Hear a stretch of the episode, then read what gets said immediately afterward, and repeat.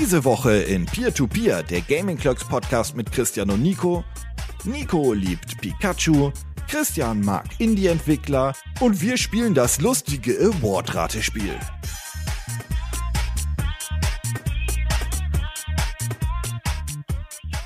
Der Montag ist der neue Freitag. Wusstest du das, Christian? Ich wusste das nicht. Eigentlich dachte ich. Moment, ist es Montag? Oh. Nein, nein, es ist Freitag. Oh. Frei. Morgen Wochenende, geil. Wochenende, Jungs. Wochenende! Ja. Wenn ihr Ich den komm Podcast morgen nicht rein, du kannst mich brandaktuell in der Nacht hört, ihr braucht morgen nicht zur Arbeit gehen, Leute. Oder zur Schule. Wochenende. Geil. Ruf Chef an, wo bist du? Ja, die Gaming Clubs haben gesagt, es ist Wochenende. Und dann sagt der Chef, die Gaming Clubs haben gesagt, es ist Wochenende, was mache ich denn auf Arbeit? Leute, Wochenende! Ja, ähm, ist immer schön, wenn man auch seinen Informationsbeitrag irgendwie bringen kann und den Leuten Informationen übermitteln kann, weil. Also ich behaupte ja, dass alle Menschen, die mich jetzt schon seit, was weiß ich, 12, 15 Jahren oder so verfolgen, haben nicht viel von mir gelernt. Aber das haben sie von dir gelernt. Dass sie nichts gelernt haben? Ja. Ja, das haben sie jetzt gelernt. Sorry! Sorry. Äh, wir haben drei wunderschöne Themen äh, dieses Mal äh, parat. Wobei, wunderschön werden wir noch ein bisschen drüber reden. Aber wir fangen, wie ich finde, erstmal mit das. Mit für mich dem schönsten Thema an. Denn ich habe dir letzte Woche geschrieben auf äh, WhatsApp, hab so gesagt: Alter, Alter, der Pokémon Detective Pikachu Trailer ist raus und der ist geil. Und dann habt ihr gesagt: Mach ein Video dazu. Und du hast mir gesagt: Hm. So. Ja. Ähm, also ich sagen wir so, ich habe ein Video theoretisch dazu. Das ist ja heute online gekommen mit der Community-Runde, weil wir ja über Videospielverfilmungen reden. Ähm, aber ja, Nein, natürlich. das kommt ist es- Montag online. Montag. Oh, Moment. Aber Egal. ja, was soll's. Ähm, ja, äh, und ich, ich, ich wollte ein Video dazu machen. Gut, allgemein geht's mir allgemein kopftechnisch nicht so gut. Und das ist ein bisschen schwerer für mich, gute Texte zu verfassen. Aber ich wollte ein Video darüber machen. Und als ich die Resonanz von dem Trailer gesehen habe, habe ich mir gedacht, vielleicht soll ich das erstmal nicht machen. Ähm, ja, also für all jene, die das hier irgendwie nicht mitbekommen haben und irgendwie auf YouTube oder Social Media nicht da waren, weil das war ja überall Platz 1 in jeden Trend und so weiter, welche Überraschung. Ähm, der Detective Pikachu-Film, der ja schon lange angekündigt war, hat einen Trailer bekommen.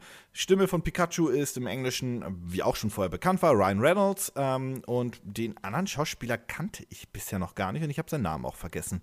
Ich bin einfach nur froh, dass ich nie was mit Deadpool zu tun hatte, weil ich Deadpool nicht, naja, interessant Geschaut habe. Okay. finde. Ja, also sozusagen Deadpool ist halt Ähm. für mich so ein Charakter, wo ich sage, ich verstehe ihn, aber ich kann nichts mit ihm anfangen.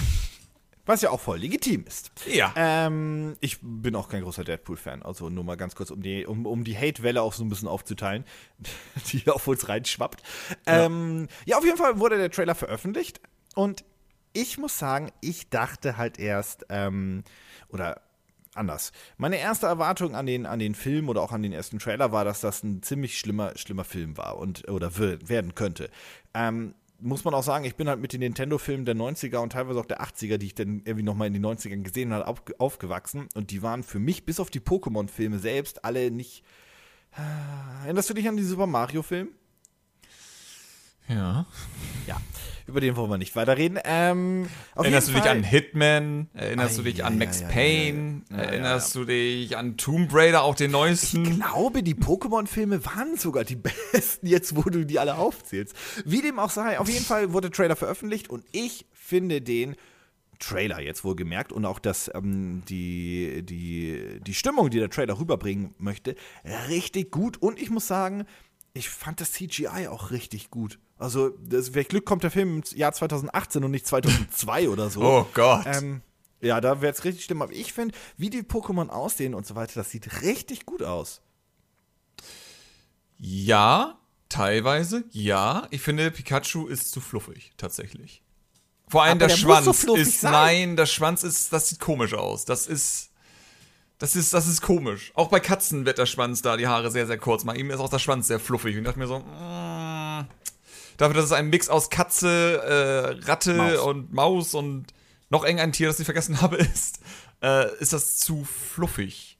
Wodurch einfach das CGI auch einfach zu viel machen muss, weil es einfach zu viel Fell simulieren muss. Aber viel interessanter finde ich eigentlich, dass dieser Film fucking Blade Runner ist von der Beleuchtung. Ich meine, was, was ist da schiefgegangen? Oder Das was ist, die Idee das ist dahinter? So, ne? Also der, der, also das wird ja ein Film sein, jetzt muss ich lügen, aber ich würde jetzt FSK 6 oder 12 sagen, eins von beiden wird's. Ähm, auf jeden Fall, weil Pokémon, klar. Ähm, aber der ist ja schon, äh, der, der Trailer ist ja verhältnismäßig düster und das, was der Trailer dir auch sagt, ist ja, hey, ich, ich bin ein, ich bin ein Buddy-Cop-Movie, ne? Also Pikachu und sein, sein Kumpel hat diese Ja. typische Buddy-Cop-Nummer und so weiter. Aber er ist schon verhältnismäßig düster, ne? ich habe so ein Gefühl, und das ist das, was ich sozusagen äh, dann in einer Kolumne gesagt hätte. Ich habe so ein Gefühl, dass der Trailer bisschen speziell geschnitten ist. Ich habe so ein Gefühl. Ich glaube sozusagen, also ich glaube nicht, dass es jetzt so ein Hahaha, witzig, witzig am Ende wird. Aber ich glaube, dass der Trailer das noch düsterer rüberbringt, als es letztendlich sein wird. Müssen wir auf den zweiten Trailer abwarten, kann ich mir aber gut vorstellen. Ja, weil das ist einfach so ein Trailer-Ding, finde ich. Das ist ja häufig so, dass die Trailer oft einen komplett anderen Mut rüberbringen als der, der eigentliche Film dann letztendlich. Weswegen ich auch ein bisschen Angst wegen ja. Spider-Man habe, aber da gucken wir mal, wie das wird. Du meinst also, Warner Brothers und Pokémon Company waren intelligent genug und haben gesagt, okay, den ersten Trailer, den werden vor allem die Hardcore-Fans hypen, also müssen wir ein bisschen Ja. düsterer sein. Ja. Und vor allem, dass man sozusagen direkt irgendwie das anders so cuttet, damit man nicht das.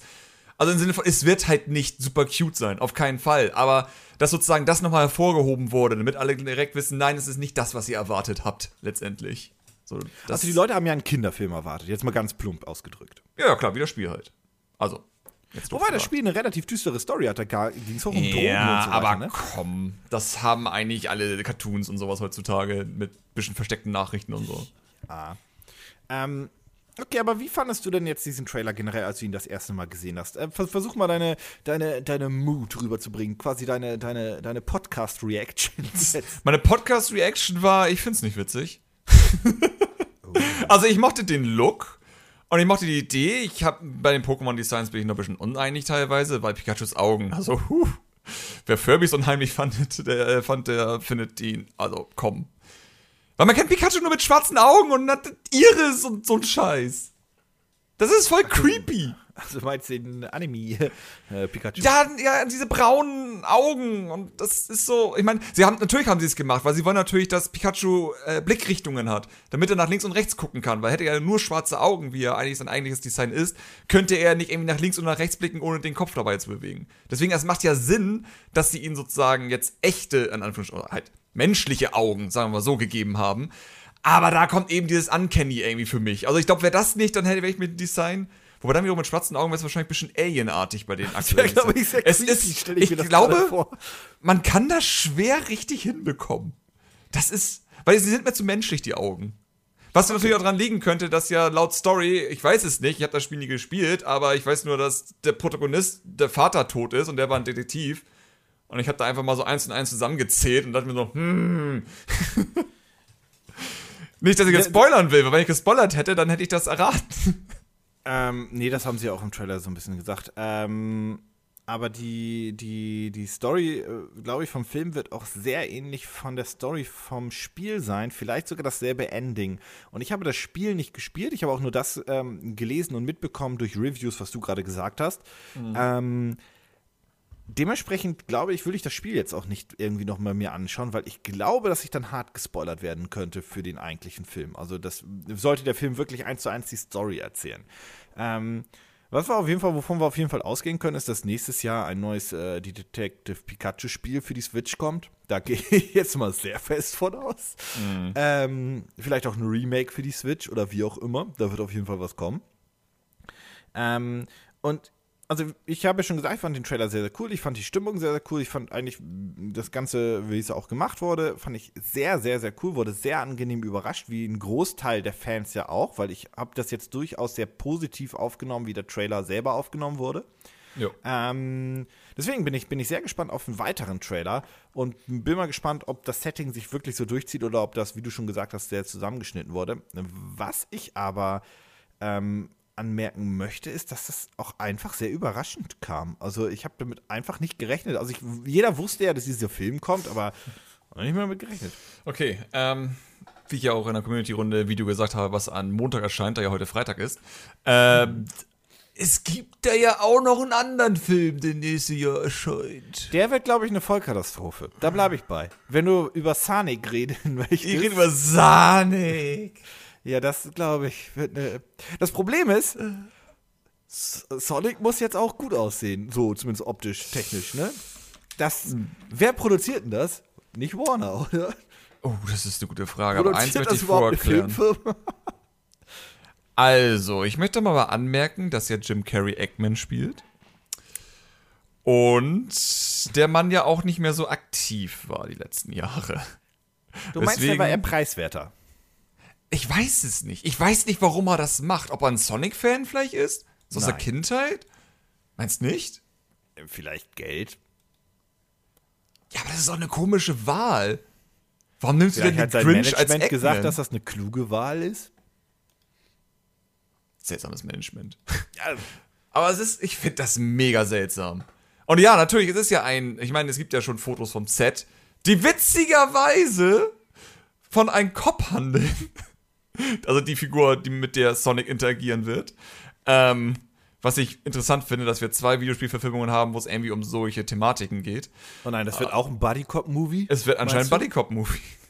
Da muss man aber sagen, da war, da, dann haben sie aber von äh, Detective Pikachu abgekupfert, weil äh, dass das ein Buddy-Cop-Movie sein könnte, ist jetzt nicht so unwahrscheinlich gewesen, weil das Film, äh, der, das Spiel war ja auch quasi so. ein Ach, ich kann mir vorstellen, dass einfach, äh, ich meine, nicht Detective Pikachu, die sagen sich wahrscheinlich, pff, ist uns egal. Aber ich wette, die hockten da dachten sich, shit, vielleicht hätten wir eine andere Thematik nehmen sollen. Gut, und das große Problem ist, wie du auch schon meintest, ja, es ist ein CGI-Sonic auf jeden Fall. Wir wissen noch nicht, wie er aussieht. Wahrscheinlich ist er auch noch gar nicht fertig, weil ja aktuell nur die Echtszenen äh, gedreht werden.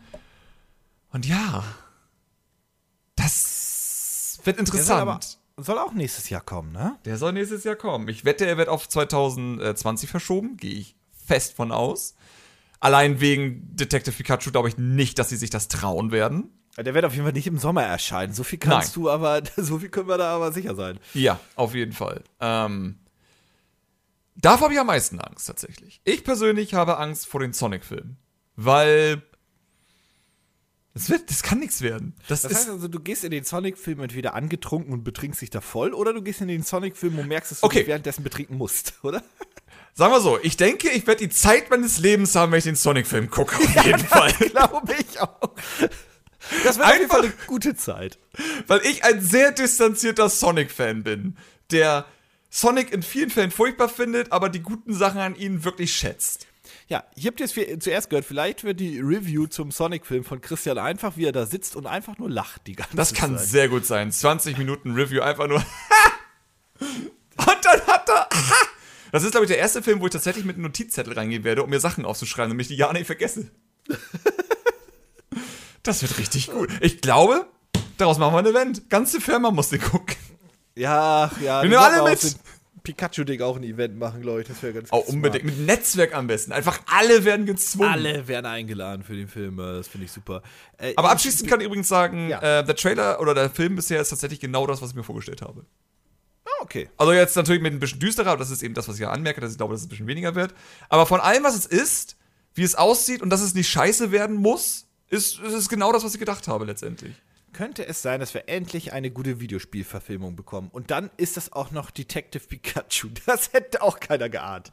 Also ich habe gehört, Leute mochten Alien vs. Predator. Was auch du keine Schande, Videospielverfilmung ist. Ja, ganz vergessen. Ja, nee, aber den gab es ja schon vorher als. Ja, nee. Also, ich weiß, worauf. Egal. Ich habe übrigens noch irgendeinen gerade einen interessanten Punkt, aber ich habe den einfach vergessen. Also beim kenn Reden habe ich. den einfach vergessen. ist mein ist Leben einfach aktuell. irgendwas, irgendwas, irgendwas hatte ich da in meinem, in meinem Kopf drin, aber ähm, ja, habe ich äh, leider, leider vergessen. Aber ja, ähm, wir sind übrigens äh, immer noch äh, interessiert daran, wie ihr eigentlich den Trailer fandet. Also schreibt uns das gerne mal auf äh, Social Media beziehungsweise Oder in der Twitter. Community-Runde. Genau. Oder im Community-Tab. Also schreibt uns das halt irgendwie. Nein, nein, ich meine die Community-Runde, weil ich das Thema da auch behandle. Ach so, ja, ich, natürlich, woher soll ich das wissen? Die kommt erst Montag raus. Stimmt. Ja. Ich lebe halt in der Zukunft. kannst du auch mal nachdenken, ne? Sorry. Ähm, ja, soviel zum, äh, zum Detective Pikachu-Film. Wir haben noch zwei andere schöne Themen, über die wir jetzt auch ein bisschen äh, ausführlicher reden können. Und zwar zum allerersten Mal in diesem Podcast reden wir über PUBG und zwar über die Fix PUBG-Kampagne. Ich habe dich ja schon so ein bisschen ähm, mitgenommen zu dem Thema, weil du es, glaube ich, nicht so ganz mhm. mitgekriegt hattest. Mhm.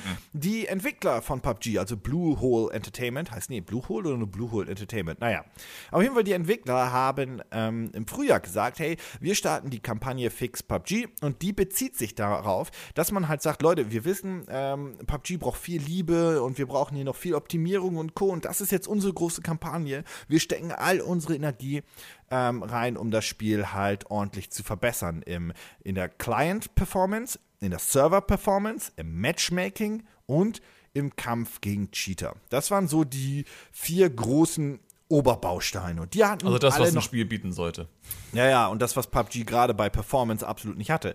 Äh, mhm. und dann haben mhm. sie auch noch im Blogpost niedergeschrieben, welche spezifischen Punkte sie da meinen. So, diese Fix PUBG-Kampagne wurde erstmal sehr positiv aufgenommen, weil das ja so den Eindruck erweckt hatte, dass die Entwickler äh, gecheckt haben, ey, Alter, es gibt ja Probleme und wir müssen wirklich tierisch was machen. Nun haben die Entwickler allerdings diese Kampagne für beendet erklärt, aufgrund auch technischer Probleme. Was ich unglaublich lustig fand. Von diesen vier Punkten, die ich genannt habe, also die Client, die Serve, also die Client-Performance, Server-Performance, Matchmaking und Kampf gegen Cheater, haben sie im Endeffekt ja, also, also bei der Client-Performance ähm, heißt es, du gibst so ein paar kleine Verbesserungen und die Framerate hier und da ist ein bisschen besser. Die Server-Performance ja, die soll jetzt so gefühlt 20% besser sein und auch die Tickrate ist jetzt auf 30% während des gesamten Spiels. Ansonsten mhm. wurde jetzt nicht so viel gemacht. Beim Matchmaking gibt es eigentlich nichts. Und bei Kampf gegen Cheater haben sie gesagt, naja, Kampf gegen Cheater ist ja quasi ein Endlosprozess, äh, wuppeli-duppeli. Im Endeffekt haben die in diesem halben Jahr nicht sonderlich viel geschafft. Also bei der Client-Performance sind zum Beispiel die Fallschirmlandungen jetzt besser. Also das ist jetzt auch nicht so das war jetzt nicht für mich das Kernproblem bei PUBG, weil für mich, also ich weiß nicht, wann du das letzte Mal PUBG gespielt hast, aber das Spiel ist performance-technisch, ich behaupte, so schlimm, dass du das gar nicht mehr retten kannst. Also, okay. Oh. Jetzt noch meine allgemeine Meinung zu dem ganzen Scheiß. Sag mal, das ist aber ganz, ganz, ganz fix. Eine Sache nur, das ist immer noch diese Arma-Engine, ne? Oder? Oder nee, nee, das ist Unreal 4. Das ist Unreal oh, okay. 4. Pardon, Entschuldigung. Ähm, das Problem am PUBG ist, dass dieses Spiel von einem Team gemacht wurde, mit dem Ziel, so schnell wie möglich ein Spiel zu haben, das man rausbringen kann, das irgendwie spielbar ist. Das Problem an der ganzen Sache ist, dass dieses Team leider nicht sehr talentiert ist, wenn man das so sagen darf. In anderen Worten, ich würde fast sagen, von allen Teams, die es aktuell gibt, die Erfolg haben, ist sogar Bethesda noch eine hervorragende Glanzfirma. Ähm, einfach nur, weil ich habe noch nie in meinem Leben gesehen, wie man so viel Geld verdienen kann und gleichzeitig sein Produkt so verkackt. Also technisch. Weil du musst dir schon richtig, du musst schon richtig dir Mühe geben, damit das so schlecht ist wie das Spiel, was sie abgeliefert haben oder immer noch abliefern.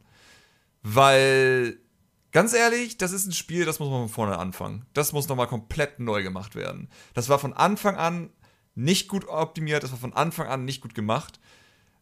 Ich glaube, wenn man den Programmcode ansehen würde, wird man einfach nur die Hände über den Kopf zusammenschlagen und sagen, sag mal, was habt ihr euch eigentlich dabei gedacht?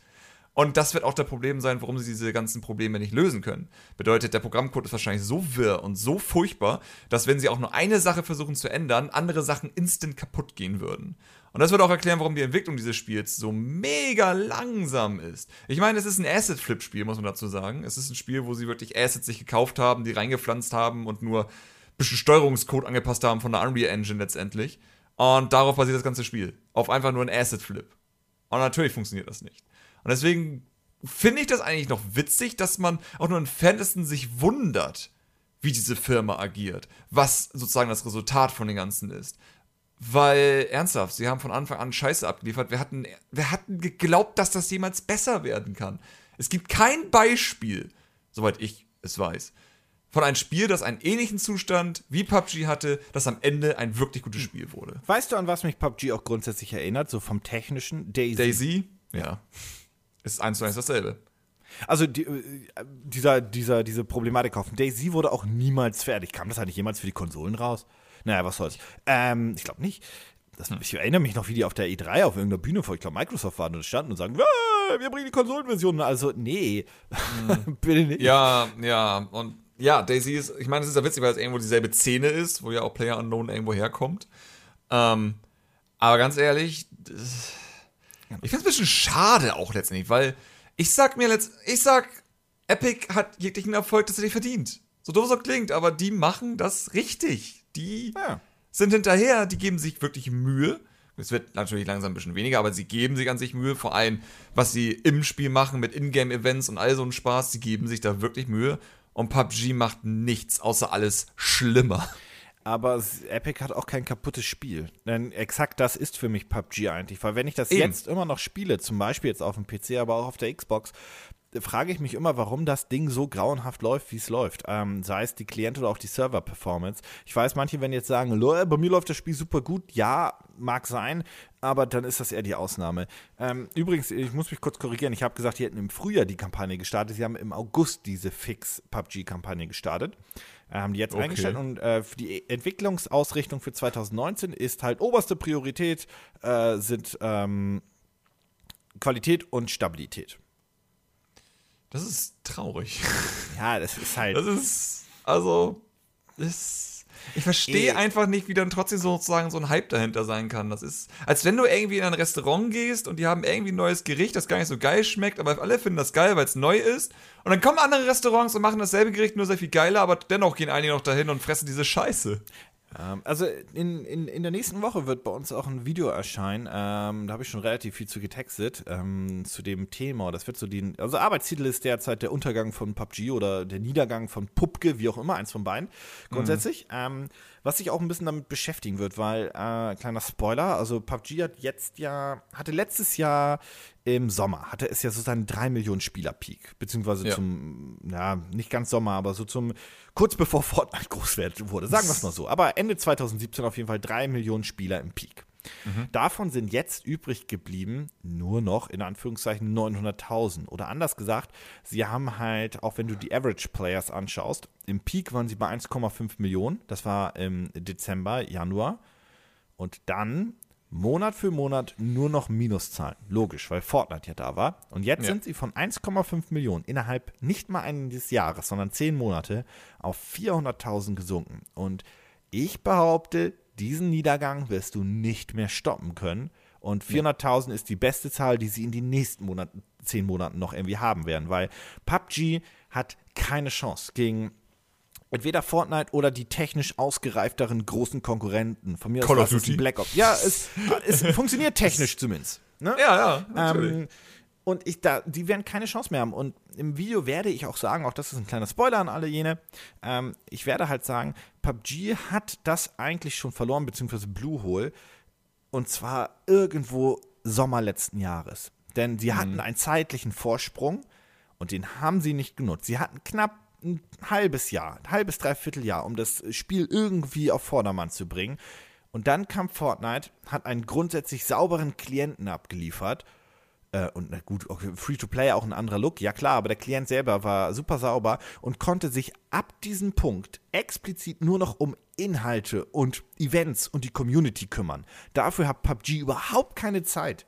Weil das, weil das Spiel als solches ja noch immer nicht so gut funktioniert. Und jetzt kommen halt schon die großen Konkurrenten mit äh, Call of Duty, Battlefield kommt bald.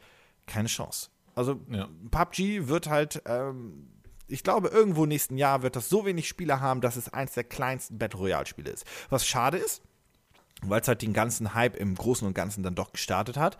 Aber keine Chance. Also das Spiel wird halt in der, in der Versinkung äh, verschwinden. Und das ist halt schade, aber das, ich habe das schon ehrlich gesagt geahnt, als ich damals das Spiel gespielt habe, weil über die Jahre, und ich glaube, das war bei dir auch so, hat man so ein Gefühl dafür, ob ein Spiel wirklich fertig werden kann. Bei PUBG Ja. und bei auch, auch, auch bei Ark übrigens, auch so ein Beispiel, hatte ich das Gefühl, diese Spiele werden nie gut laufen können. Das funktioniert einfach nicht. Also das ist so verwurstelt und so weiter. Das kannst du nur neu coden. Und es gab mal ein interessantes Interview von Microsoft, die bei Minecraft was ähnliches gesagt haben. Das Ur-Minecraft wurde ja komplett in Java geschrieben. Und Ja. die haben halt gesagt, wir, wir haben uns das angeguckt wir wissen, was, wie toll Minecraft ist und so weiter, aber wir haben entschieden, wir können das nicht auf eine Konsole bringen, das wird nicht funktionieren, wir müssten das neu machen. Und dann haben sie das ja neu gemacht, dieses 4J oder wie auch immer die Entwickler da hießen. Und die haben das ja in, in was für ein Engine haben die das jetzt eigentlich C++ gemacht? an sich, das ist ein eigenes, soweit ich weiß. Okay. Die läuft auf jeden Fall wie Butter. Also die, Ja, ja. die Minecraft-Version für die Konsolen, beziehungsweise die neu entwickelte Minecraft-Version, läuft so viel besser. Und diese Java-Version hättest du niemals auf zum Beispiel Mobile-Phones bringen können. Never Nee. ever. Hätte nie Allein weil es. Java ist, das Auf das der Konsole, nicht. das hat ja auf dem PC, ich meine, wenn jemand 10 TNT-Blöcke explodieren lassen hat, dann hat ja auch alles geruckelt wie bescheuert. Ähm, ja, also ist, ist ein bisschen schade um PUBG, aber ich glaube, Bluehole ähm, hat sich das Grab selbst geschaufelt und ich glaube, sie hatten auch nie eine Chance, da rauszukommen, weil das Loch viel zu tief war. Also, ja. Ja. Das Aber schade, ehrlich, weil ich ja. bin nicht schade drum, einfach deswegen, weil die Entwickler auch noch Arschlöcher sind. Ich meine, die ganzen Aktionen Sachen andere Leute verklagen, weil sie Bratpfanne in ihren Spielen so in Kacke verwenden. Oder weil sie ihr eingekauftes Asset, dass es so ähnlich aussieht wie ein anderes Asset von anderen Spielen und sowas. Das ist so. Also ernsthaft, was dieses Team sich geleistet hat und was für Aussagen sie getroffen haben. Die haben ihre Millionen gemacht. Es ist null schade, was jetzt daraus wird letztendlich. War das eigentlich, war, war das eigentlich, war das Bluehole selbst oder waren es die Chinesen? Also ich, das keine war Ahnung. Bluehole selbst. Okay, okay. Ähm, übrigens, eine Sache gibt es ja noch, womit die sich jetzt gut über Wasser halten können. PUBG Mobile läuft relativ gut noch. Ja. Doof nur natürlich, dass jetzt auch noch Fortnite Mobile kam.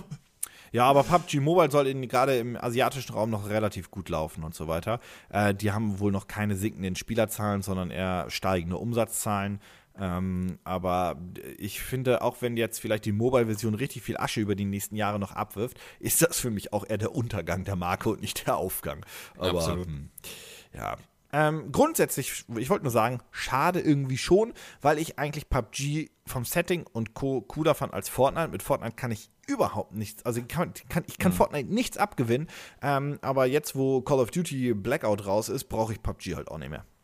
Ja. Ja. Wir hatten übrigens damals ein paar lustige Runden in PUBG.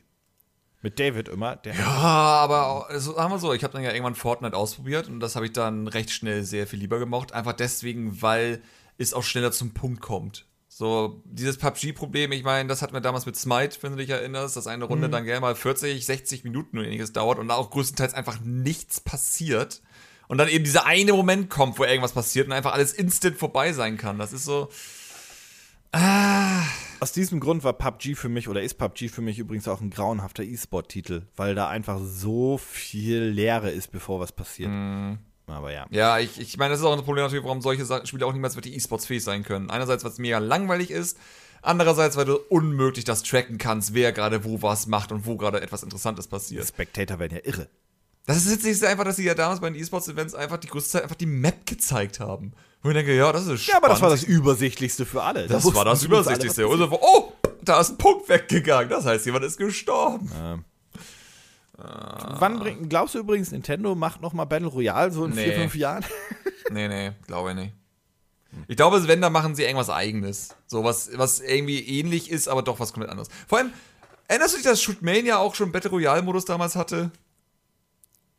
Ja, sogar mit der Zone, die kleiner wurde. Ja, das war eins zu eins dasselbe. Shootmania. Aber niemand spricht darüber. keiner mehr von euch. Hervorragend haben Christian und ich damals unendlich gerne gespielt. Heute kannst du das nicht mehr spielen, weil das komplett komisch zermoddet wurde. Also Mods Haben sind sie? gut, ich weiß, aber das ist komplett, das sind so viele Mods auf jedem Server, das ist alles grauenhaft irgendwie. Oh, schade. Das war halt so ein richtig cooler, quakey Oldschool-Shooter, wenn man so will. Nur ein bisschen, naja, modern, in Anführungsstrichen.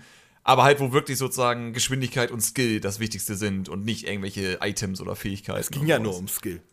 Ja, ja, und da hatten sie halt eben auch denselben Modus. Man ist, glaube ich, mit 16 Leuten oder sonstiges damals auf der Map gewesen und die Zone wird halt immer kleiner, je länger das alles dauert. Genau, und eine Runde hat auch nur so eine Minute gedauert, wenn es hochkam. Genau. Und das war dann also natürlich immer epische Matches, wenn dann irgendwie noch zwei übrig sind und der Kreis so klein wie möglich ist. Das war schon unterhaltsam. Super schönes Spiel. Äh, schade, dass da nichts Neues mehr kam. Naja. Könnte man jetzt, um, was mit richtigem Marketing, glaube ich, könnte man das wiederbeleben. Egal. Ja, äh, so viel zu, zu Player Unknowns Battlegrounds. Äh, wie gesagt, da kommt nächste Woche noch ein Video zu. Ähm, ich bin nicht so gespannt, wie sich das entwickelt, weil ich glaube, ich weiß, wie sich das Spiel entwickelt. Leider. Also die PC-Version. Wie die machst. Achso, ja, kommt jetzt ja eine PS4-Fassung. Das ist aber wohl auch nur so der letzte Strohhalm. Ja. Ich muss. äh, muss ich nur kurz sagen, da hat Microsoft natürlich in der richtigen Zeit irgendwie die Exklusivität sich geholt. Also letztes Jahr November, als das Spiel im Hyperhype war und jetzt ist es halt auch einfach scheißegal. Ich meine, man kann es machen, aber hey. Ah, ich glaube, das hat sich schon gelohnt für die kurz den Hype mitzunehmen. So teuer kann es nicht gewesen sein. Apropos den Hype mitnehmen. Wer länger Gaming Clocks verfolgt, ähm, der weiß, dass Christian ein unglaublicher großer Fan und Freund von Award-Shows ist. Mm, der guckt ja jede. Award-Show, seit es diese gibt für Gaming, Mm. liebt sie, kommentiert sie, schaut sie sich an, hat sogar selbst mal eine Award-Show gründen wollen mit der Awesome Kartoffel. Ich erinnere mich daran. Ja. Äh, Die hat allerdings einen kleinen anderen Ansatz, aber das äh, sparen wir uns mal für ein anderes Mal auf. Sollten wir es wirklich mal wiederbeleben. Nun waren aber die Golden Joystick Awards ähm, 2018 und die wurden wie immer in Großbritannien äh, vergeben und sind quasi die, oder ist quasi die zweitälteste Video Game Award Show oder Zeremonie aller Zeiten oder generell, denn die gibt es seit 1983. Also quasi, die gab es als Videospiele plötzlich Videospiele, als, als, als, als es die gab. Ja, als Videospiele Videospiele wurden, als die endlich mal aus der Pubertät rauskamen. Ja, ja. Zum Beispiel das erste Best Strategy Game war The Hobbit. Hm. Naja. Wer weiß. Ähm, ja, gut. Also wenn Fall- die meinen. Keine Ahnung. Auf jeden Fall gibt es die schon, schon so unendlich lange und mit der Zeit wurden immer mehr Kategorien eingeführt. Ähm, das ist ja bei Awards-Shows irgendwie immer so. Man braucht immer mehr äh, Kategorien um für mehr Sponsoren oder mehr Glücklichkeit. Man weiß es nicht. Auf jeden Fall, die wurden jetzt ähm, vergeben und du hast davon ja nichts mitbekommen und deswegen spielen wir erstmal kurz das Ratespielchen, ähm, weil das, äh, ich, pass auf, für, für mich erstmal ein Witz überhaupt, aber das finde ich lustig. Was glaubst du, oder wer hat in der Kategorie Best VR Game gewonnen? Best VR Game. Eine Kategorie, die wir nicht lange haben werden. Okay, ähm. Tasten wir uns ran. Kommen die, äh, kommen, kommen die aus Amerika, die Gewinner? Ja. Oh, Gott sei Dank. Ähm, okay, Wieso? komme ich gleich drauf zurück. Okay. Ähm, ein VR-Game. Mhm. Ist das von Facebook finanziert? Nein. Huh. Es ist kein exklusives VR-Game in diesem Sinne. Also kein. Das, und es muss dieses Jahr rausgekommen sein. Ja, ja, und es ist kein, also nicht VR-Headset exklusiv. Das war ja quasi deine Facebook-Frage, so habe ich das jetzt verstanden. Ah, aber es ist ein VR-Spiel, also man muss VR nutzen. Ja. Okay. Also wenn es nicht Sprint Vector ist, dann ist es eh scheiße. Von daher. Nein, ist es nicht. ja, dann habe ich keine Ahnung. Das ist mir auch egal. Okay. Es ist The Elder Scrolls Skyrim in VR. Ihr seid doch bescheuert! Ich wusste, dass dich die triggert. Okay, disqualifiziert. Das war's. Okay, warte, wir sind doch noch gar nicht fertig. Ähm, pass auf, wir, wir spielen das Spiel weiter, das macht mir tierisch Spaß. Ähm, was glaubst du war Mobile Game of the Year? Fortnite. PUBG Mobile, aber knapp. Ah! uh, die wollen mich wütend machen. Uh! Pass auf, aber bester E-Sport-Titel des Jahres. Ist er dieses Jahr auch erschienen? Nee. Das hätte das gedacht. Okay. Fortnite? Nein, Overwatch. Warum? Weil so wenig E-Sport-Spiele rauskommen, oder? Weiß ich nicht. Ähm, es gab noch den Award für das Still Playing äh, oder Still Playing Award. Das ist ein Spiel, was man noch immer spielt, obwohl das schon alt ist. Overwatch? Nein, World of Tanks. Hättest auch drauf kommen können. Äh, ähm, was ist das Ich möchte mal beste- anmerken, Leute spielen noch Mario Kart Wii mit einem emulierten Server. Ich finde, das ist beeindruckend. Okay. Was ist das Ultimate, das ultimative Game of the Year, also Ultimate Game of the Year? Also der, der, der. Oh Gott, nicht nur Game of the Year, sondern das Ultimate Game of Ja, the Game Year. of the Year gab so gesehen nicht. Also ja für die einzelnen Plattformen. Aber da kommen wir gleich noch zu. Wir Ah, okay, was ist jetzt erstmal Ultimate? Ultimate. Was kam dieses Jahr raus, was richtig Ultimate sein könnte? Kommst Fallout nie drauf? 76, nein. Nee, kommst, du, kommst du auch nicht drauf. Da wette ich, dass du nicht drauf kommst. Das ist ziemlich fies. Ist es ziemlich fies? Ist es eine Marke, die man kennt? Ja, ja. Ist es ein Call of Duty? Nein. Huh. Äh, äh, God of War? Nein, das kann nicht sein. Doch, kommt Nee, das dieses Aber God of War hat Best Storytelling gewonnen.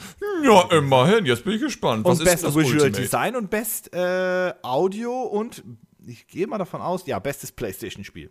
Wer hätte das gedacht? So viele Awards. Das ist aber nicht Ultimate. Was ist ein Ultimate? Pass auf. Smash?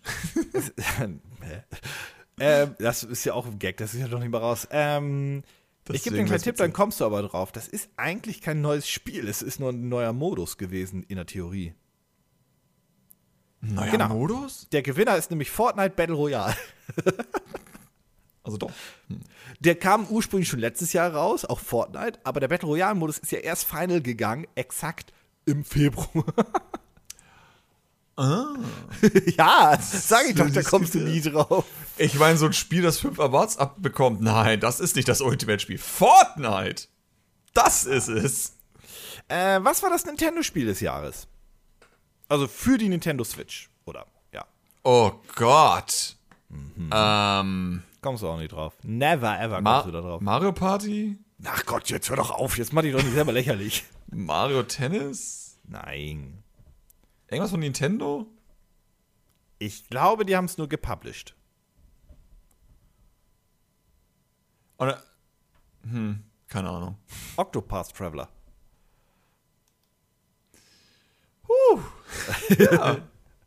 Mensch. Ja? Das Hast du sind ja richtig Experten. Das Dann wiederum muss ich zugeben, was soll man auch sonst nehmen, außer Smash, aber ist noch nicht draußen. Also, Ich wollte nämlich auch gerade fragen. Also bei Xbox hat übrigens Forza Horizon 4 gewonnen. Ähm, äh, ist, ich wüsste es gerade bei Nintendo dies Jahr auch nicht, ehrlich gesagt. ich kann es dir sagen, ich meine, es ist ja eh egal, wann ein Spiel erschienen ist. Warum nicht nochmal Enter the Gungeon? ist nicht exklusiv oder so, aber fuck it, ist ja alles scheißegal anscheinend. Ähm, PC Game of the Year Subnautica. Äh, jo, keine Ahnung, kann ich nicht beurteilen. Ähm, Was? Subnautica, das ist ja auch ein gutes Survival-Spiel. Es ist ein gutes Survival-Spiel, aber von allen PC-Spielen, die dieses Jahr erschienen sind, hätte man auch was anderes und da hockt der kleine Hitman und dann. können. So, pass auf, wir, wir, wir haben noch drei Stück. So, pass auf, der Breakthrough Award. Ich weiß gar nicht, was der irgendwie, äh, keine Ahnung, der Durchbruch Newcomer Award, keine Ahnung, was das ist. Oder Breakthrough ist für mich so, damit hat keiner gerechnet. Okay, woher sollst du das wissen, das ist so unfair. Unknown Worlds, ich kenne das Spiel nicht mal. Das ist ein richtiger Breakthrough. Äh, aber pass auf, so, jetzt drei Stück. Most Wanted Award. Was ist das meistgewünschte Spiel? Smash. Cyberpunk. Hättest du drauf kommen können. Bin enttäuscht. Wollen die jetzt die nächsten Jahre mal Cyberpunk nennen? So, und dann haben wir noch den Critics Choice Award. Das ist der Award von den Kritikern selber. Also von den Spielejournalisten oder wie auch immer. Was glaubst du, könnte da gewonnen haben? Fortnite? Nein, das haben die Kritiker jetzt nicht so abgefeiert. Nicht? Nein, Dann muss es Mario Party sein. nein. Es ist ein Spiel mit einer 2 hinten. Mit einer 2? Was kam dann dieses Jahr mit einer 2 raus? Das kann nicht Forza sein. Forza hat schon sehr viel mehr als 2. Ja, ja. Äh, keine Ahnung, Luigi? Red Dead Redemption 2 natürlich. Ach ja, das kam mir gerade raus. Okay, Luigi die- kam letztes Jahr raus, aber fuck it. Gut, die letzten zwei äh, Life, äh, Lifetime Achievement, also dieser Das kam Lebenswerk. vorletztes Jahr raus, oder? Luigi's Mansion 2? Oh Gott, Ja, ja, ja. Denn der Lifetime Achievement Award, also hier so äh, ist Ehrung für den coolsten, besten, geilsten Typen, ist ein Japaner, so viel sage ich schon mal. Und nein, es ist nicht Miyamoto, der hat den höchstwahrscheinlich schon 83 bekommen. Und dann ist auch nicht Kojima, aber Kojima hat auch schon tausendmal bekommen. Das ist auch jemand, also wenn ich dir jetzt sage, das war der Director von, oder ist der Director von äh, Sekiro, äh, Shadows Die Twice, hilft dir das nicht so viel, ne? Das kommt ja auch erst nächstes Jahr raus, das Spiel. Der hat doch Dark Souls 1, 2 und 3 gemacht. Ach so, also der Dark Souls-Mann. Ja, Miyazaki. Ja. Der hat das bekommen. Ich weiß gar nicht, wie alt ist denn der? 42. Naja, damit kann man auch schon einen Lifetime Award kriegen. Das ist ein Ähm, gutes Live. Und Was dann für eins Live. Und dann gibt es noch den guten alten äh, Outstanding Contribution Award. Wow. Das hat, äh, oder den hat der Xbox Adaptive Controller gewonnen. Gut, das kann man Da, da, da, das akzeptiere ich. Das würde ich auch akzeptieren. Ich, hab ich finde das Ding einfach eine coole Idee und fertig. Äh, ansonsten, Best Indie Game ist Dead Cells. Habe ich immer noch nicht gespielt. Und Best Ich weiß auch, dass Corpor- es scheiß auf der Switch laufen soll. Wirklich? Ja. Enttäuschend. Deswegen haben sie jetzt einen 30 FPS-Modus eingebaut. Wo ich mir denke, das will ich nicht. Yay, geiler Patch. Äh, das beste Studio des Jahres ist Santa Monica Studios. Mhm, na gut, haben die auch schon oft genug gewonnen, glaube ich. Und wir haben noch einen Award, einen haben wir noch. Und das ist der Kooperative Award. Best Cooperative Game. Cooperative, ja.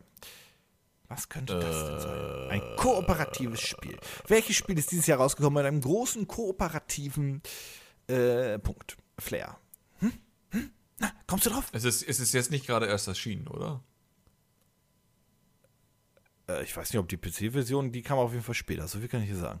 Okay, nee, dann ist es, dann ist es nicht Fallout. Dann ist ja gut, dann hätte ich echt Angst gehabt. ähm, huh. Koop, PC. Ein Spiel, was du theoretisch, du würdest das Spiel gerne mögen, aber ich glaube, du kannst nicht. Oh. Oh, oh jetzt wird's, jetzt wird's aber knifflig. Nein, da wird die Auswahl auch nicht kleiner, Mann. ähm. Huh. Hm. Heiß, heiß, heiß. Ich überlege, was ich für einen Tipp geben könnte, ohne dass du draufkommst. Okay. Hm. Gebe ich den oder den Tipp?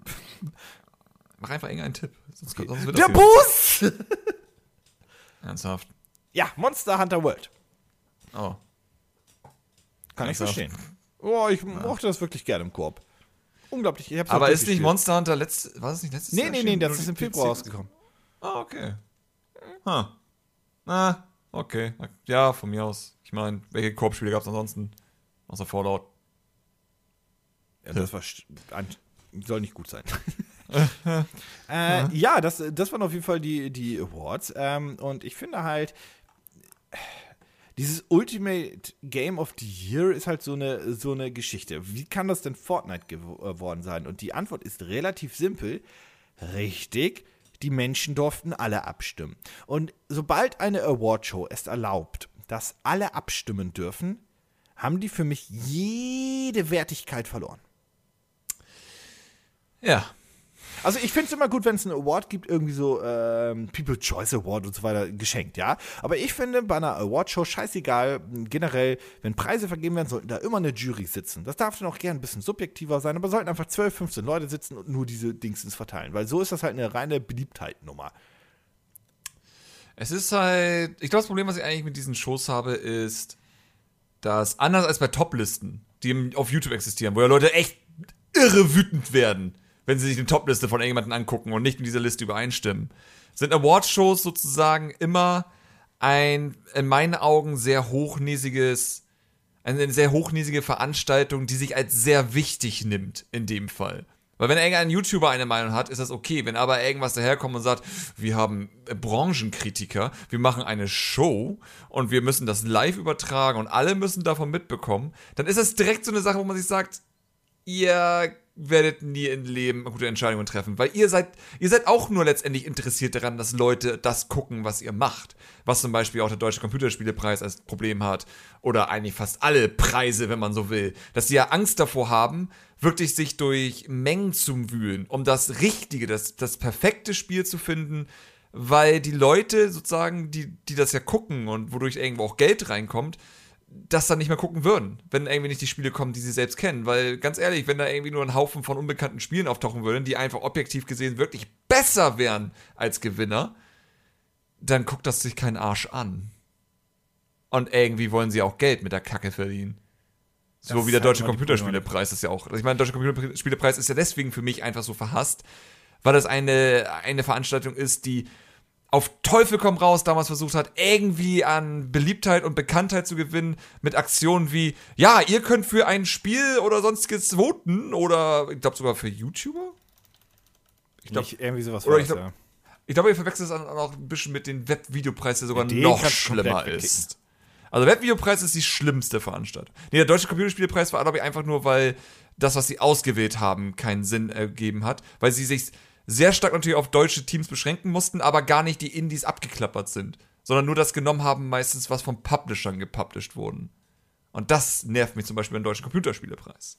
Dass das so ein, im Sinne von, ja, also die, die eh schon großen Schwanz haben letztendlich, die werden auch beachtet. Und alle anderen, die ein cooles Spiel entwickelt haben, aber sehr klein sind, werden, ist halt nicht interessant, weil fuck it. Der Publisher ist interessant. Wir wollen ja die irgendwo glücklich machen. Weswegen ja zum Beispiel auch der Delec 500.000 Preise gewonnen hat. Für immer dieselben Sachen.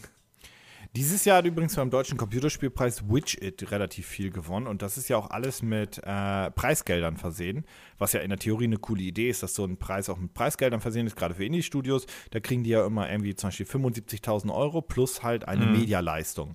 Zum Beispiel das, ja. für das beste Jugendspiel haben, das hat auch Widget gewonnen beim Deutschen Computerspielepreis, dann haben sie 75.000 Euro Preisgeld bekommen und 40.000 Euro Medialeistungen. Was ja eigentlich eine coole Ich Idee. sag halt immer, wenn es wirklich so ein Fall ist, in solchen Sachen wie vor allem bei den Deutschen, dass man ein Spiel mehrere Preise geben muss, dann haben wir anscheinend sehr wenig Spiele in Deutschland.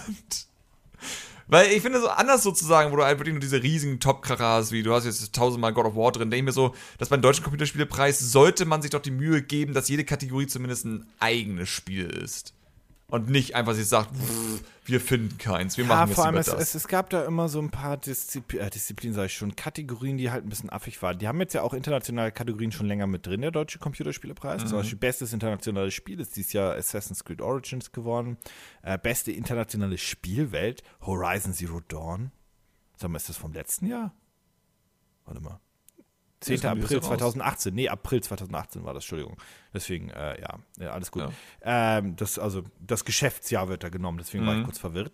Ähm, und dann haben sie aber auch irgendwie bestes internationales Multiplayer-Spiel und das war dann zum Beispiel Widget, was ja auch das deutsche Spiel war. Und Widget, war, ich habe damals nur ein bisschen was davon gesehen. Es ist Early Access vor allem. Das ist noch ein weiterer Punkt, der mich ein bisschen angekotzt hat, dass sehr viele Early Access Spiele Sachen gewonnen haben. Weil ich mir denke, können sie noch mal ein zweites Mal gewinnen, wenn sie dann wirklich released sind? Ja. Und ganz ehrlich, ich meine, ich bin ja eh bestimmt auf dem Kriegsfuß mit Handy Games. Aber deren Townsman VR ist eine der schlechtesten VR-Demonstrationen, die ich gesehen habe. Noch schlimmer sind nur Wellenshooter letztendlich. Und das kriegt einen Preis als bestes VR-Spiel. Und ich hocke dann denke mir, Townsman VR ist ein zwei Wochen Studentenprojekt, die sich einfach nur ein bisschen mit diversen VR-Toolkits auskennen. Das ist nichts Besonderes. Das kriegt man ganz, ganz, ganz schnell hin. Und das ist sozusagen das, was mich auch an der deutschen Branche irgendwo nervt. Weil ich, war, ich habe viele, viele, viele talentierte deutsche Indie-Entwickler kennengelernt. Aber die werden nie beim deutschen Entwicklerspielepreis beachtet. Weil sie eben keinen großen Namen haben. Und das nervt. Ah ja, das, das, das, ist eine der Sachen, warum ich einfach auf dem Kriegsfuß bin mit solchen Veranstaltungen. Ist Widget eigentlich ein gutes Spiel? Also, das hat ganz gute Bewertungen und so weiter, aber ich kenne das überhaupt nicht. Äh, ich ich denke mal, das ist so ein Prinzip, das man schwer verkacken kann, oder? Prop Hunt halt, das ist so. Ach so, mit halt Freunden wird es immer ah, Spaß machen. Ah, okay. Ja, das ist Prop Hunt einfach nur. Also, es ist jetzt. Okay. Das war was geil, dieses, dieses Shift Happens oder so eine Scheiße. Ja, ja. Dieses eine deutsche Spiel, was bestes Game Design gewonnen hat. Obwohl das 1 zu 1 geklaut ist, das Game Design von anderen Spielen. Ja. Und ich dachte mir, oh, das kann doch nicht angehen. So Ihr genau nimmt man nicht, das doch nicht. Ja, Hauptsache es ist deutsch. Die anderen waren nicht deutsch. Shift Happens fand ich übrigens auch kein gutes Videospiel. Nee, ist es auch nicht. Also, aber äh, das ist eigentlich, glaube ich, nochmal ein ganz anderes Thema. Dieses, dieses, warum man, also Indie-Spiele, finde ich, werden immer so ein bisschen auch besonders behandelt, zu oft zumindest. Also irgendwie ein Indie-Spiel, also natürlich verzeichnen im Indie-Spiel oder im Spiel mit kleinem Budget, dass es vielleicht technisch hier und da oder ein paar Macken hat und so weiter, die du durch, durch gutes Polieren dann mit der Zeit vielleicht rauskriegst geschenkt. Absolut. Ähm, ja. Aber es geht ja um die Idee und die, ähm, die Kreativität. Und ich finde halt, wir haben unglaublich viele kreative Indie-Spiele in den letzten Jahren gesehen. Orient the Blind Forest als ganz, ganz, ganz, ganz, ganz großes Indie-Spiel in diesem Sinne. Ähm, Wobei es von Microsoft gepublished wurde. Ja, ja, aber es war ja erst ein Indie-Spiel, da hat Microsoft das gesehen und sich's geholt, so gesehen. Ne? Ja. Ähm, das ist ja noch was anderes. Äh, aber es gab so viele Indie-Spiele, die so gehypt waren. Das ist ein super geiles Spiel. Und ich gucke mir das an und denke so einfach so, ich möchte niemanden jetzt irgendwie bös anmachen dafür und so weiter. Aber das ist im besten Fall ein solides Spiel. Dass man das liebt und toll findet, ist geschenkt, darf ja auch jeder. Aber feiern? Hm. Also, ja, weiß ich nicht. Diese Indie-Branche ist mir auch ein bisschen, bisschen merkwürdig gekommen in den letzten Jahren, muss ich zugeben. Ja. Ja, ja, ja, das Problem ist einfach, dass es zu viel wurde, glaube ich. Das ist das größte Problem, dass einfach Spieleentwickler zu viele sind. Ich meine, es gibt viele gute Ideen, aber viele auch sehr, wie soll ich sagen? Als damals noch Indie-Spiele rausgekommen ja. sind, waren das halt immer interessante, große Sachen. Sowas wie ein Word of Goo oder sonstiges. Weil es einfach, es war damals eine gewisse Hürde, ein Videospiel herzustellen. Ich glaube, das ist ein Problem, so doof es auch klingt. Weil gute Musik zu machen, musst du halt gut Musik machen. Und um gute Bilder zu zeichnen, musst du jahrelang lernen, gute Bilder zu zeichnen. Aber heutzutage kannst du halt Game Design studieren und du kannst halt auch sehr, sehr schnell dann ein Spiel auf den Markt bringen. Wobei sozusagen jemand, der studiert oder der gerade erst anfängt, in den meisten Fällen doch die Erfahrung braucht, damit das Spiel wirklich den Kniff hat, den es braucht. Und wir haben halt einfach nur, weil es so unfassbar einfach wurde, ein Spiel rauszubringen, so viele Spiele. Ich meine, gut, jedes Mal, wenn wir über den Switch äh, eShop sprechen, sieht Oh man Gott, ja, ja. das Resultat einfach daraus. Und ich würde sagen, das ist das Problem an der Indie-Szene letztendlich, dass es damals sozusagen noch eine richtige Hürde gab, um da irgendwie reinzukommen, weil es gab halt kein Unity und Unreal war mega schwer zu machen und all so ein Spaß. Und heute sozusagen ist es sehr viel einfacher, etwas zu machen. Früher musstest du sozusagen richtig richtiges technisches Know-how haben. Ich meine, ich zähle mich auch dazu zu den Leuten, die viel zu wenig können, um eigentlich ein Spiel rauszubringen. Hab's trotzdem getan, aber dennoch, also ich habe halt eher Respekt so vor Leuten, wie eben die damals World of Who gemacht haben oder Limbo oder so ein Spaß, weil die sich noch ganz anders mit den Sachen auseinandersetzen mussten als heutzutage. Ah ja, Ja, Indies aber- haben ja. eine Masse. Ja, es ist auch so ein bisschen, wenn du mal guckst, wegen äh, zum Beispiel bei Horrorspielen, um mal ein spezielles Genre rauszunehmen. Ne? Das wurde, finde ich, von der Indie-Szene halt durchaus geprägt und auch hochgezogen. Ja, stimmt. Ähm, aber äh, wie viele Horrorspiele manchmal wei- mittlerweile rauskommen unter der, unter der Indie-Flagge und wie viele davon einfach nur schlecht sind. Das Problem ist ja vor allem, dass da hatte ich letztens mit den Rapti drüber gesprochen, der sehr viel äh, Horrorspiele spielt. Ähm, das Problem ist, dass ich zum Beispiel bei Horrorspielen einen gewissen Qualitätsstandard erwarte, damit ich sozusagen Horror empfinden kann.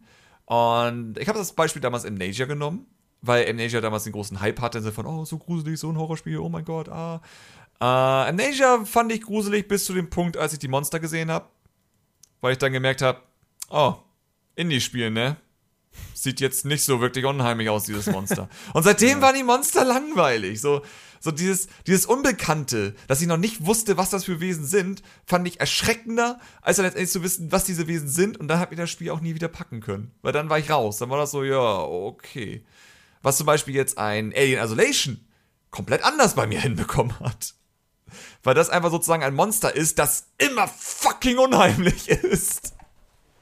Das ist so, und da, das ist einfach Production Value sozusagen, die dahinter ja auch steht. So ein kleines Indie-Studio kann eben nicht da irgendwie den geilsten äh, Modeler und Animierer und so einen Scheiß holen, um diese Monster zu designen. Das ist dann halt einfach der Dude, der eben vielleicht auch die Programmierung macht oder auch das Environment oder sonstiges. Und ja, das, das ist so mein Problem mit Indie-Horrorspielen. Weswegen ich zum Beispiel auch in Resident Evil 7 sehr viel lieber spiele als irgendein Indie-Horrorspiel. Weil Ja, ich, das, ich, ich, das- ich bin ja auch, also ich, ich wie gesagt, ich, ich finde die Indie-Szene grundsätzlich toll und so weiter und ich weiß, es sind auch viele tolle Spiele diesbezüglich rausgekommen. Missverstehe man ich da bitte nicht, aber trotzdem bin ich ein großer Fan, wenn AAA-Studio einfach äh, ein, großes, poliertes Spiel rausbringt. Wie zum Beispiel Resident Evil 7, was natürlich als Indie-Spiel nicht möglich gewesen wäre. Also Nee, budgettechnisch, ne? Ähm, Deswegen, also, ja. Es ist einfach, ja, es ist, ich vermisse das halt bei Horrorspielen, so doof auch klingt. Ich bin froh, dass die Indies sozusagen die Horrorsparte am Leben erhalten hat, damit auch Firmen, die sich extrem dagegen geweigert haben, doch nochmal zu diesem Genre zurückkehren. Aber sie waren nichts für mich. Und Resident Evil 7 vor allem hat mir gezeigt, dass das eher das ist, was ich an Horror schätze. Halt so wirklich dieses, ja, so doof es auch klingt, aber diesen, diesen aktuellen Standard einfach einzuhalten, die wir haben in Videospielen. Was jetzt nicht heißt, dass Resident Evil 7 perfekt ist. Man soll mich da nicht missverstehen. Aber allein, dass mich sozusagen die Umgebung von der Optik her einen Ticken gruseln kann, das finde ich schon wichtig. Weil es einfach ekelhaft oder komisch aussieht. Und auch überrascht, hier und da. Ja, auch das. Das ist auch wichtig. Vor allem, auch bei Resident Evil 7 war ich einfach beeindruckt zu sagen, wie abwechslungsreich diese Gegend sein konnte, plus dann auf das Schiff, was man noch kommt. Fand ich halt beeindruckend, dass es halt nicht einfach nur immer Wohnzimmer an Wohnzimmer ist und sowas. Das ist aber auch, ja, du hast halt das Geld, ne? Ja, ja, das ist halt, dann kostet ein Spiel auch einfach mal seine 50 Millionen, ne? Dann ist das halt auch einfach so. Das kannst du als Indie-Studio halt nicht machen, aber naja, gut. Ja, ähm, das wäre erstmal alles soweit gewesen. Wir ähm, beenden diesen Wir wurden ein Podcast. bisschen ernst zum Ende hin, Ja, ich. aber wir beenden diesen Podcast übrigens mit einer weißen Voraussicht. Und zwar werden wir im nächsten Podcast über Black Friday Sales reden. Das wird unser großes Thema beim nächsten Podcast, weil Am Freitag, weil er so black ist, Genau. Wir werden uns da auch so ein bisschen mal anschauen, welche coole Angebote es gibt, weil ja auch in Deutschland ja mittlerweile da relativ äh, mit den Preisen um sich geworfen wird. Ähm, wir werden darüber ein bisschen reden und mal schauen, was es noch so Schönes gibt. Aber bis dahin, ähm, ja, wenn ihr Kommentare habt, Social Media, Community Tab, Community äh, Video, einfach drunter hauen. ja, macht das. Am besten Äh, übrigens, am besten ist übrigens wirklich Twitter. Also auf Twitter lese ich äh, das am meisten, wenn ihr irgendwie direkt Bezug nimmt zu den Ja. Kommentaren oder auf Soundcloud in den Kommentaren, das geht auch noch. Ja, ich liebe das, wenn ich angeschrieben werde und gesagt wird, wo ist der Podcast? Und ich sage, Leute, Schild, es ist Leute. erst Freitag. Ja, Alles gut. Mensch, also manchmal, ne, manchmal, manchmal, manchmal. Äh, vielen Dank fürs Zuhören, bis zum nächsten Mal. Tschö. Woo.